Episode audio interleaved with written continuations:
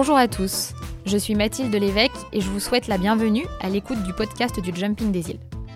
Du 1er au 3 juillet prochain aura lieu la nouvelle édition du Jumping des îles au sein des écuries Thomas Lévesque. L'année dernière, ce fut une première. Le pari était grand, immense, et le formidable moment que nous avons vécu nous a donné l'envie de réitérer l'expérience. Votre présence, votre engouement et le soutien de l'ensemble de nos partenaires nous ont permis de vivre un grand week-end de sport. Pour cette deuxième édition, nous vous avons écouté. Nous avons appris et grandi grâce à vos retours d'expérience et toute l'équipe est désormais dans les starting blocks pour vous proposer une édition 2022 qui vous ressemble. Les sports équestres ne peuvent rester indifférents face aux enjeux environnementaux.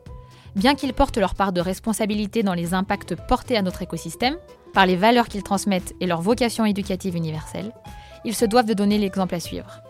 Parce qu'il est dans l'intérêt de tous de s'engager sur les enjeux environnementaux d'aujourd'hui et de demain, nous, organisateurs, passionnés, hommes et femmes de chevaux, acteurs du sport, avons à cœur de transmettre à nos enfants un avenir plus vert.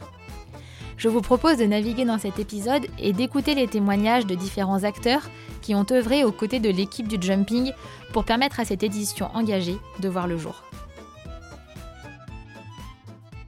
Bonjour Madame Pomaz. Bonjour. Vous êtes vice-présidente du Grand Parc de Miribel-Jonage, vous êtes également élue à la CCMP et maire de la commune de Thiel. Tout à fait. Pourriez-vous déjà, pour nos auditeurs, restituer en quelques mots ce qu'est le Grand Parc en son fonctionnement et son rôle dans le bassin lyonnais? Alors, euh, d'abord, le Grand Parc, c'est un trésor. Il faut le voir comme ça, parce que euh, c'est euh, dans les années 60, six élus de la métropole qui parlaient à l'époque de développement durable. Donc autant vous dire qu'en 1960, parler de développement durable, ça parlait à personne, quoi. Et eux, ils ont vu dans cet endroit le fait de créer euh, de toutes pièces, si je puis dire, un endroit qui préserve non seulement la nature, qui soit un bassin d'extension des crues, parce que le Grand Parc sert euh, déjà à ça, à protéger Lyon des crues du Rhône. Et aussi, c'est les deux choses principales, protection des crues et la ressource en eau. C'est le réservoir de la métropole en eau potable. Donc ce sont vraiment déjà des facteurs qui sont très importants pour toute la métropole. Et ensuite, sur 2200 hectares, en faire un endroit de préservation de la biodiversité et de développement durable. Donc c'est vraiment euh, ces élus-là qui ont eu cette envie et euh, dans, ces années-là où en fait tout le monde partait des campagnes pour venir vivre en ville, eh bien eux, ils parlaient de développement durable. Donc je pense qu'ils ont eu euh, ouais, beaucoup de courage d'aller jusqu'au bout de leur projet et de créer cet endroit, si, si, vous voulez, qui aux portes de Lyon, aux portes d'une grande métropole en plus, puisse être un endroit où on préserve la ressource en eau, euh, où on protège Lyon des crues, mais aussi on accueille du public. C'est 2200 hectares, mais c'est 3,5 millions de visiteurs par an. Donc c'est cette alchimie-là qu'il faut préserver. C'est aussi un endroit où euh, on peut se promener. C'est aussi un endroit où on peut faire de l'équitation, par exemple. Mais c'est aussi un endroit où on peut venir apprendre avec l'ILOS, parce qu'il y a tout un, bâtiment, justement, qui est dédié à l'accueil, euh, à l'accueil des personnes pour pouvoir expliquer la biodiversité, etc. etc. Et c'est aussi un lieu de culture, puisqu'il y a des festivals qui sont organisés et qui sont gérés aussi euh, avec l'aide de la Ségapal, euh, qui essaye justement d'allier ce maintien de préservation de la nature tout en accueillant. C'est un peu le paradoxe, mais c'est l'alchimie qui doit être et c'est ça qu'il faut préserver parce que le Grand Parc appartient à tout le monde. En 2021, le Grand Parc avait déjà soutenu la première édition du GIL en tant qu'événement. Quel bilan avez-vous pu faire de ce premier événement équestre? Bilan très positif et je dirais euh, enfin le Grand Parc euh, renoue avec la tradition des grandes compétitions d'équitation. Comme je vous l'ai dit tout à l'heure, je suis cavalière, pas sur le Grand Parc, mais je suis venue très souvent pour des événements, euh, assister à des, à des épreuves d'équitation y compris de l'attelage. Et donc je pense qu'il était temps parce que hormis de grandes compétitions indoor euh, comme Equita qui sont euh, un salon euh, sur notre territoire, on n'a pas euh, cette, ce type d'événements en extérieur, de grands événements d'équitation sur notre territoire. Ça n'existe plus et il était temps que, vous relanciez un petit peu la machine, si je puis dire, parce que c'est hyper important, parce que ça permet aussi de faire découvrir le Grand Parc à une population qui serait pas forcément, euh, qui viendrait pas forcément. Euh, qui vient pour voir des compétitions équestres euh, et qui, donc justement, après, peut se promener dans le Grand Parc. Et à l'inverse, des promeneurs du dimanche, par exemple, qui viennent régulièrement dans le Grand Parc pique-niquer et qui aussi découvrent euh, l'équitation, les compétitions, etc. Donc je pense que c'est vraiment le lieu privilégié pour renouer avec euh, ces compétitions. Et vraiment, je pense que le bilan été très positif parce que c'est vraiment complémentaire et c'est fait pour. Donc, euh, donc voilà.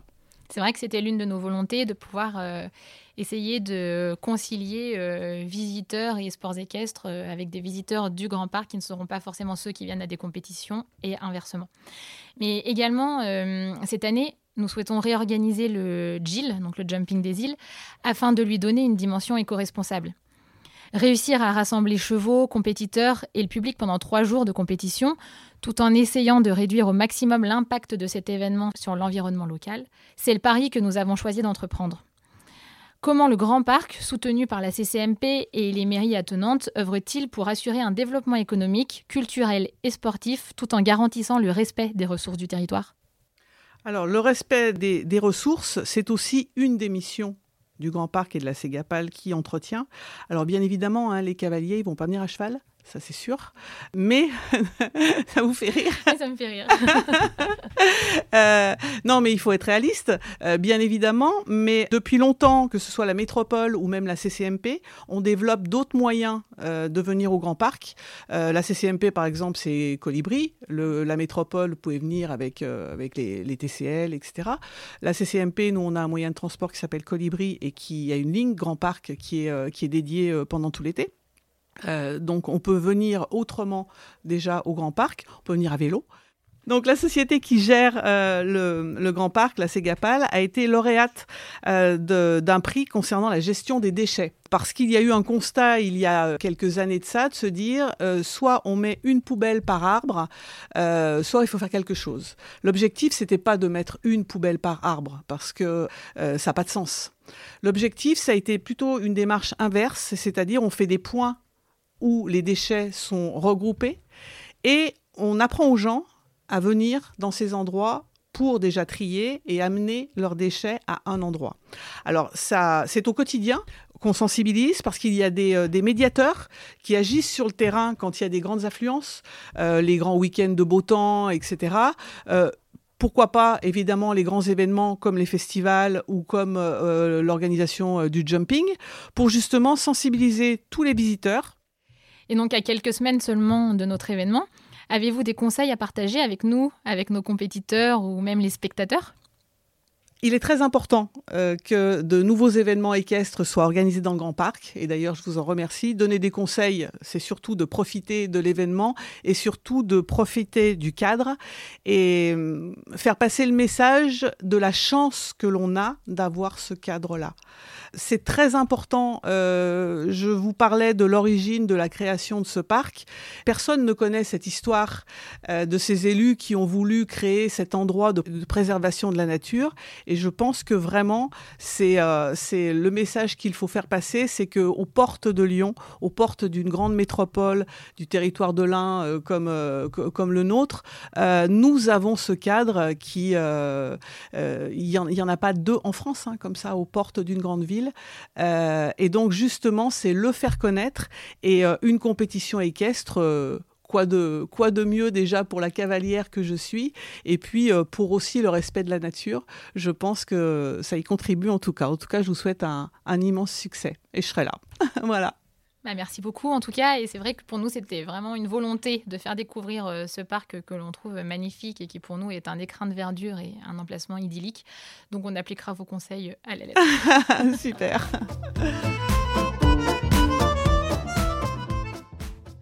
Bonjour Julie. Bonjour. Avant de lancer notre conversation, je vais prendre une minute pour parler de votre organisation. Vous travaillez donc pour l'entreprise Olniver, qui est une start-up lyonnaise qui ambitionne d'aider les professionnels et les particuliers à réduire le volume de leurs déchets, mais aussi à mieux les trier et à recycler.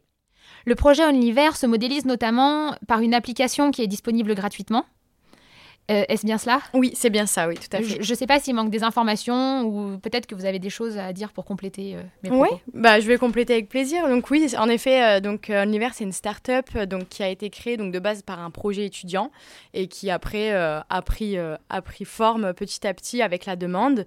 Et voilà, notre but, c'est vraiment de se placer en tant que maître d'œuvre du tri sélectif et d'accompagner les entreprises dans la mise en place du tri pour une meilleure gestion des déchets, que ce soit une gestion en termes de temps, mais aussi financière. Voilà, on se place vraiment en tant que maître d'œuvre pour les accompagner sur cette gestion-là qui est souvent pas forcément évidente.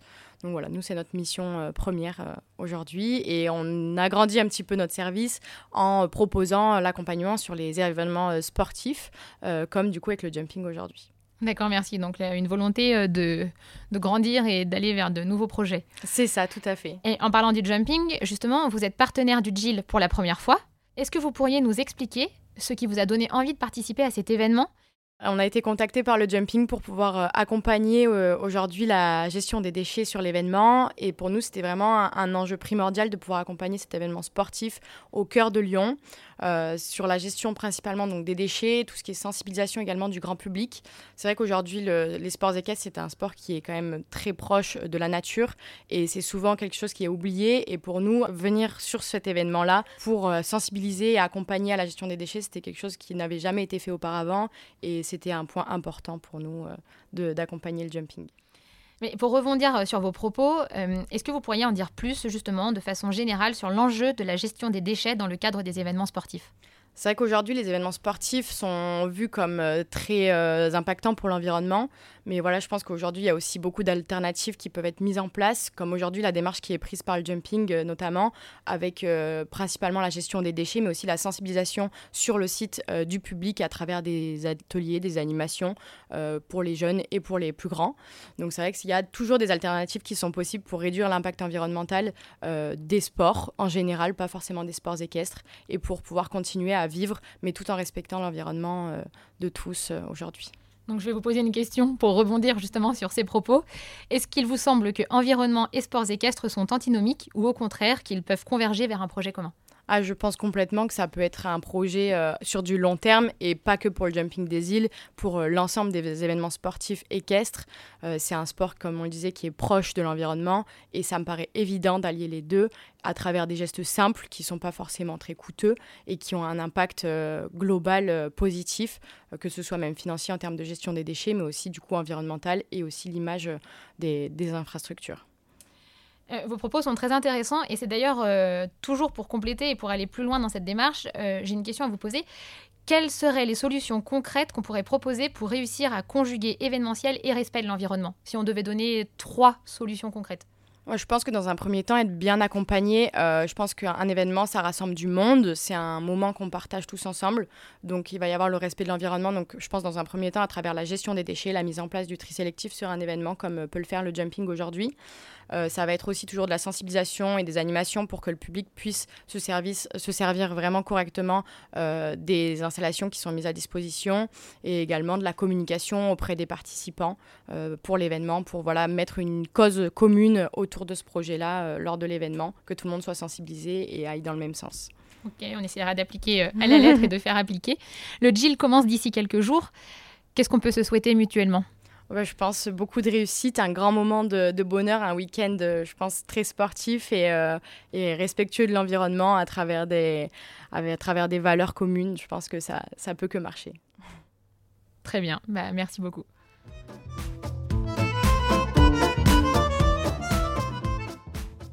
Bonjour Lorlaï, vous étiez présente au GIL en 2021 et vous me confiez il y a quelques jours que vous souhaitiez participer à nouveau comme compétitrice en 2022. Comment est-ce que vous avez choisi les événements auxquels vous participez et qu'est-ce qui nourrit votre envie de revenir pour la seconde édition à notre concours? Alors euh, pour le GIL, déjà, ce qui nourrit l'envie, c'est la première édition tout simplement, que j'avais déjà eu l'occasion de découvrir, déjà de collaborer pour la communication, ensuite d'y monter. C'était vraiment un très bon moment. Euh, nous, dans la région, on est chanceux, on a beaucoup de structures en fait, on fait jamais une heure de route pour aller en compétition, quasiment pas. Et l'envers du décor, c'est qu'on fait quasiment tout le temps les mêmes compétitions. On va sur les mêmes sites avec les mêmes organisateurs, les mêmes euh, stands, etc. Donc là, le GIL, c'était vraiment très disruptif. J'ai trouvé, c'était vraiment une expérience pour parler comme ça, mais une expérience consommateur, on va dire, assez incroyable qui change vraiment de ce qu'on a l'occasion de monter comme épreuve dans la région.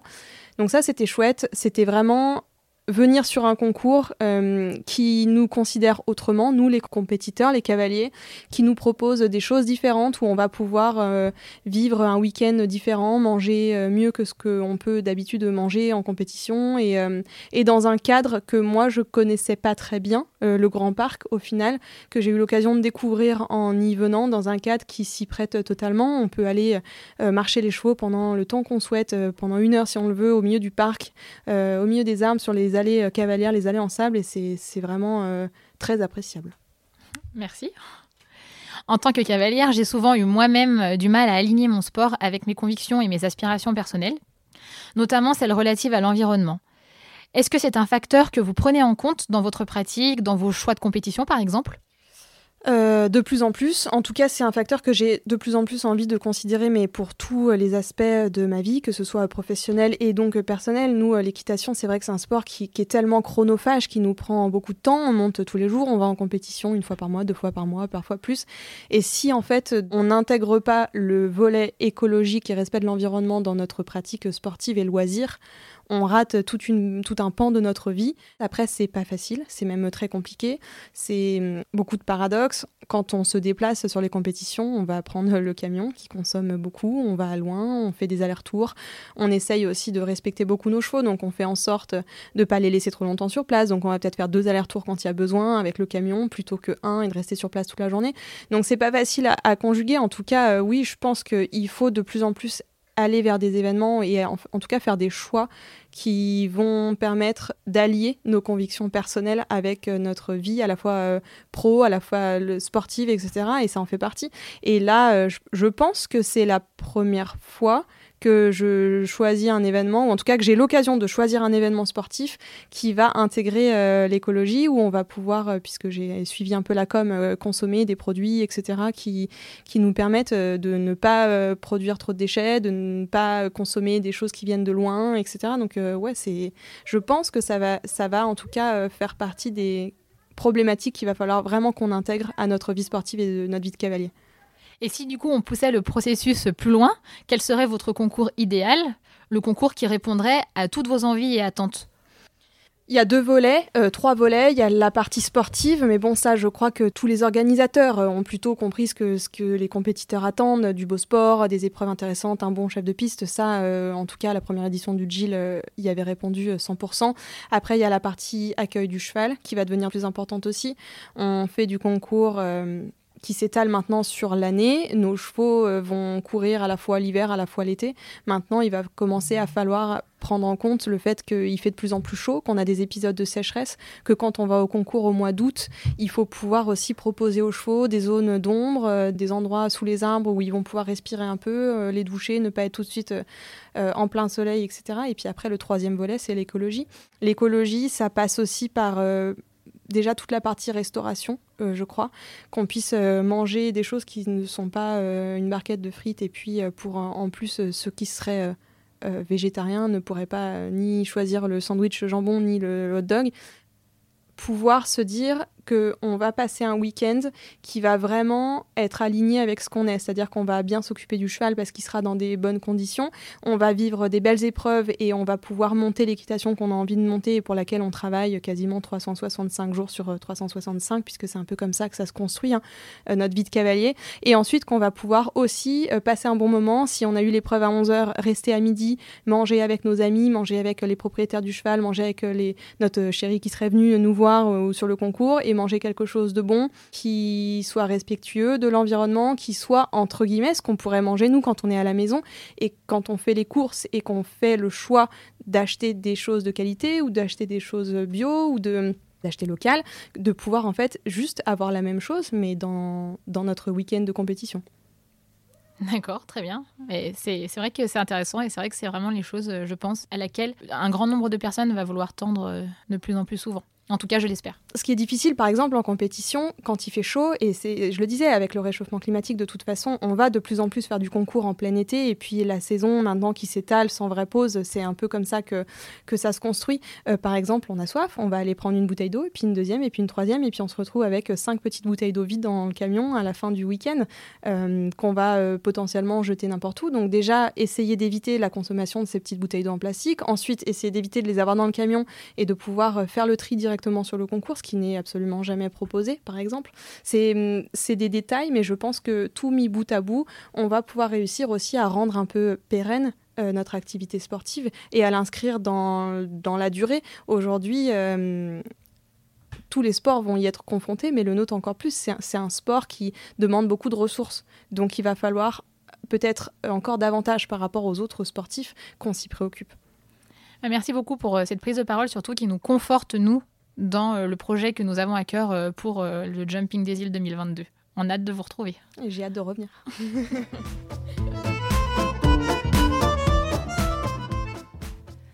Bonjour Geoffroy.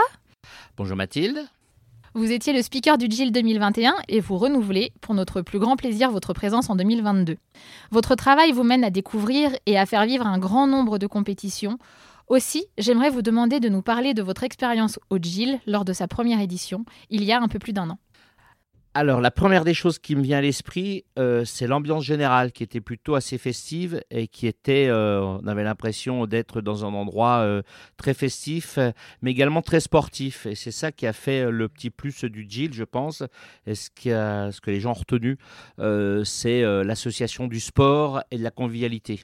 C'est vrai que c'était il y avait de l'ambiance, on peut dire, surtout euh, pour le challenge poney le vendredi soir. Effectivement. Avec tout le monde sur la piste. Et moi, en tant que speaker, j'aime quand il y a du public. On a la chance d'avoir du public. Parce que sans public, un speaker, c'est vachement compliqué. Quand il y a du public, c'est beaucoup plus facile. Et donc, il y avait beaucoup de public. Et même au niveau des stands des partenaires, il y avait beaucoup, beaucoup de monde. Il y avait vraiment une bonne, bonne ambiance. C'est vrai. Ça reste un point très positif pour nous. De votre point de vue avisé, quel est l'enjeu majeur des compétitions équestres en termes d'éco-responsabilité? Ça, c'est une sacrée question. on est tous un peu éco-responsables de tout, ne serait-ce qu'aujourd'hui, euh, c'est tellement important dans toutes les manifestations sportives, autres sportives. Euh, par exemple, le tri des déchets, c'est très important. Euh, par exemple, dans notre sport, on a énormément eh bien, de déchets de par les buvettes, de par la convivialité, enfin, de par la fête, etc. Donc, c'est important d'avoir du tri sélectif. Et aujourd'hui, on s'aperçoit que c'est devenu quelque chose de normal. Ça aurait dû l'être, à mon avis, depuis plus longtemps. On va voir euh, ben, les verres en carton, enfin, plus, les pailles qu'on ne gêne plus, etc. Donc euh, pour moi, c'est euh, quelque chose qui est primordial et important pour l'avenir. Est-ce qu'il vous semble que environnement et sport sont antinomiques ou au contraire qu'ils peuvent converger vers un projet commun?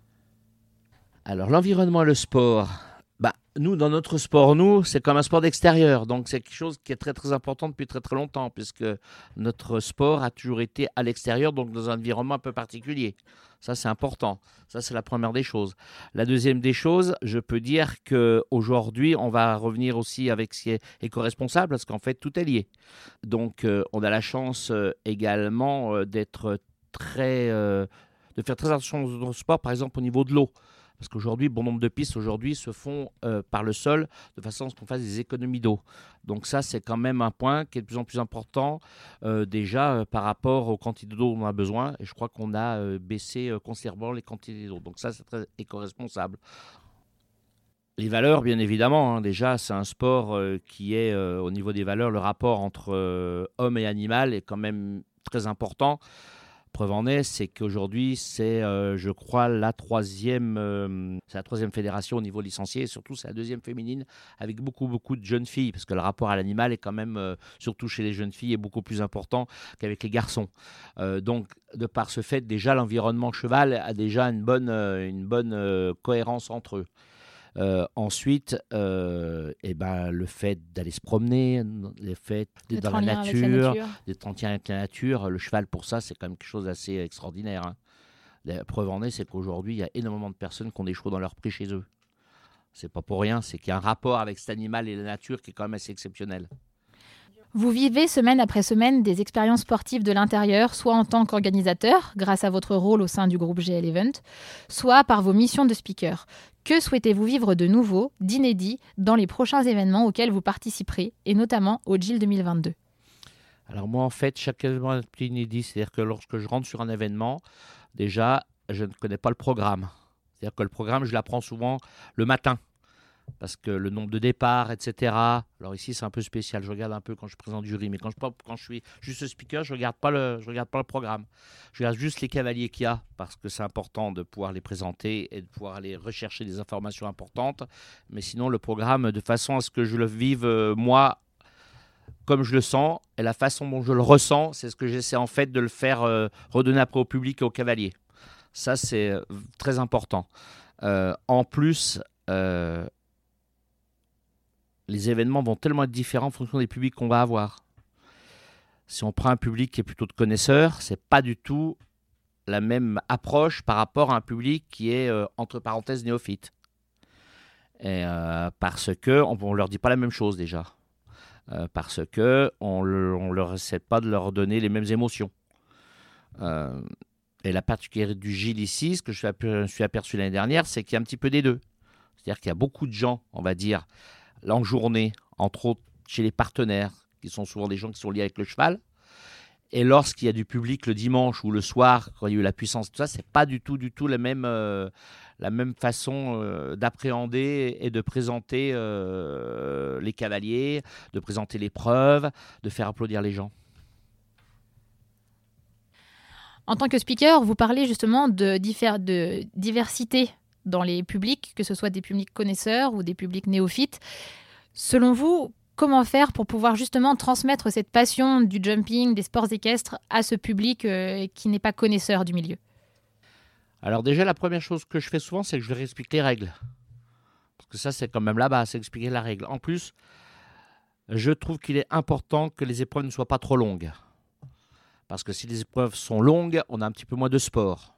Et euh, donc ça devient un peu plus ennuyeux. Ça, c'est important. Ensuite, dans le choix euh, que les organisateurs font au niveau des différentes épreuves, il faut que ça soit quelque chose de très ludique. Il faut que ça soit quelque chose de très simple. Preuve en est, lorsqu'on fait une épreuve de puissance, c'est très simple. On va mettre des obstacles, six obstacles, et ensuite, le but du jeu, c'est de sauter le plus haut. Et c'est là où les gens bah, comprennent, bien évidemment, parce que celui qui va sauter 2 euh, mètres comme l'année dernière, bah, c'est celui qui va gagner. Donc ça, ça crée vraiment des émotions importantes, euh, comme dans un stade d'athlétisme. Hein. c'est exactement la même chose en fait. Hein. Donc ça, c'est important. Euh, ensuite, je trouve euh, ce qui est aussi également important, c'est l'environnement. Plutôt chic, plutôt beau, plutôt que chic, ça c'est important. De façon à ce que les gens, quand ils arrivent, bah, ils en ont un peu plein les yeux. quoi. Ça, ça c'est parti, on vient à un spectacle on vient euh, voir quelque chose euh, d'exceptionnel parce que le cheval, c'est quand même un animal exceptionnel pour tout le monde. Euh, qui dans sa famille n'a pas quelqu'un qui monte à cheval, qui dans sa famille n'a pas quelqu'un qui a eu un cheval, qui dans sa famille on n'a pas dit ah ben si moi j'ai fait une randonnée quand j'étais en vacances chez ma grand-mère etc. Donc c'est quand même un lien quand même très très spécial avec cet animal là et c'est ça qu'il faut faire ressentir et donc la priorité c'est que ça soit simple, beau et efficace. Bah, merci beaucoup pour ces jolis propos qui clôturent euh, nos échanges et euh, on se retrouve le 1er juillet. Exactement, on se retrouve avec plaisir pendant le trois jours le 1er juillet. J'espère que cet épisode vous a plu et que nous pourrons tous nous retrouver pour vivre ensemble une expérience singulière à l'occasion du Jumping des îles. Je vous donne rendez-vous du 1er au 3 juillet prochain pour vivre un moment de partage, de sport et d'engagement. À très bientôt. Ce podcast est une production Éclat Agency.